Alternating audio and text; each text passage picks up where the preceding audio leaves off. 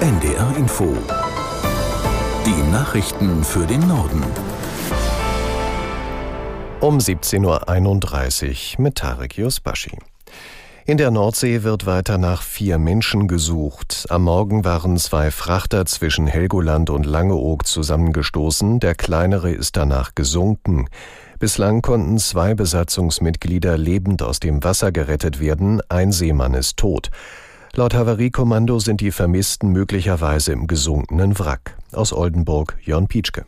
Taucher werden jetzt eingesetzt, um Gewissheit zu haben, die Männer bestenfalls da noch rauszuholen, falls sie nicht doch über Bord gegangen sind. Für diesen Fall hat das Havariekommando in Cuxhaven ein Ölsuchflugzeug und einen Rettungshubschrauber im Einsatz, die Hinweise auf die Schiffbrüchigen aus der Luft suchen sollen. Auf dem Wasser ist schon am Vormittag sozusagen eine Rasterfahndung nach den Vermissten angelaufen. Seenot, Rettungskreuzer und Behördenschiffe durchkämmen nach einem festgelegten Suchmuster das Seegebiet. Die Suchoperation Operation wird erschwert von einem rauen Seegang bis zu drei Metern Wellenhöhe und bis zu Windstärke 6.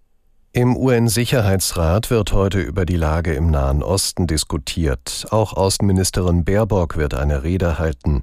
Vorab forderte sie humanitäre Pausen für die Versorgung der Menschen im Gazastreifen. Aus New York Antje Passenheim. Baerbock betonte vor der Sitzung, Israel habe das Recht, ja die Pflicht, seine Bevölkerung im Namen des Selbstverteidigungsrechts und des internationalen Rechts zu schützen und auch sich gegen den Terror der Hamas zu verteidigen. Für die Sicherheit Israels einzustehen, heiße aber zugleich auch das Leid der Palästinenser in Gaza zu sehen.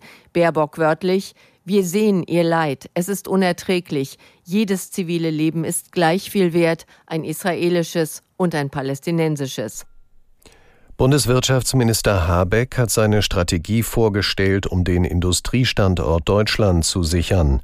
Habeck will unter anderem Bürokratie abbauen und setzt auf umfangreiche staatliche Investitionen in die Infrastruktur und den klimagerechten Umbau der Wirtschaft. Katharina Seiler aus Berlin zu der Frage, welche Chancen es für eine Umsetzung des Papiers gibt. Einiges wird ja tatsächlich schon umgesetzt, wie Gesetze, die helfen sollen, mehr Fachkräfte aus dem Ausland zu gewinnen. Und Gesetze, um mehr Flüchtlinge in Arbeit zu bringen, sollen ja folgen. In Arbeit ist der Bürokratieabbau genauso wie das Wachstumschancengesetz. Aber der Industriestrompreis zum Beispiel, über den wird in der Regierung ja weiter gestritten auf die Chancen angesprochen, dass nun tatsächlich so ein subventionierter Strompreis für die energieintensive Industrie kommen kann, sagte Habeck 50-50. Bundeskanzler Scholz will bis Jahresende eine dauerhafte Finanzzusage der EU für die Ukraine erreichen. Das sagte der SPD-Politiker auf dem deutsch-ukrainischen Wirtschaftsforum in Berlin mit Blick auf den EU-Gipfel am Donnerstag und Freitag. Aus Berlin Gabor Hallas. Die Ukraine kann sich auf Deutschland verlassen. Das war eine Botschaft des Bundeskanzlers.